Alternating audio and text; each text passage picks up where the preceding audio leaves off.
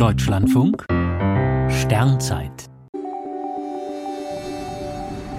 27. November. Der Unfug vom Mondholz. Dem Mond, der heute Nacht als volle Scheibe im Sternbild Widder steht, werden immer wieder besondere Kräfte auf Mensch und Natur zugeschrieben. Mal soll er für guten oder schlechten Schlaf sorgen, mal das Wachstum von Pflanzen beeinflussen. Immer wieder behaupten Unentwegte, dass Holz dann besonders gut sei, wenn es bei abnehmendem Mond geschlagen werde.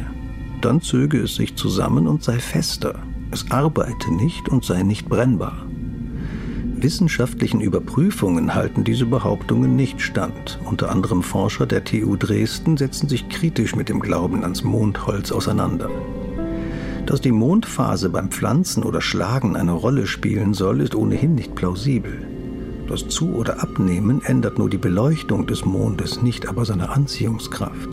Die schwankt in der Tat, aber nur mit der sich etwas verändernden Entfernung des Mondes von der Erde. Zwar verursacht der Mond Ebbe und Flut, aber es braucht eben schon Ozeane, um die Gezeitenkräfte zu bemerken. In einem Dorfteich oder einer Kaffeetasse sind Ebbe und Flut nicht zu sehen, schon gar nicht in Zellen unseres Körpers oder eines Baumes. Der Zyklus von Ebbe und Flut wird zweimal täglich durchlaufen. Er hängt weder von der Entfernung des Mondes noch von seiner Phase ab. Ebbe und Flutholz müsste man schon stundengenau schlagen. Mit Mondholz ist man auf dem Holzweg.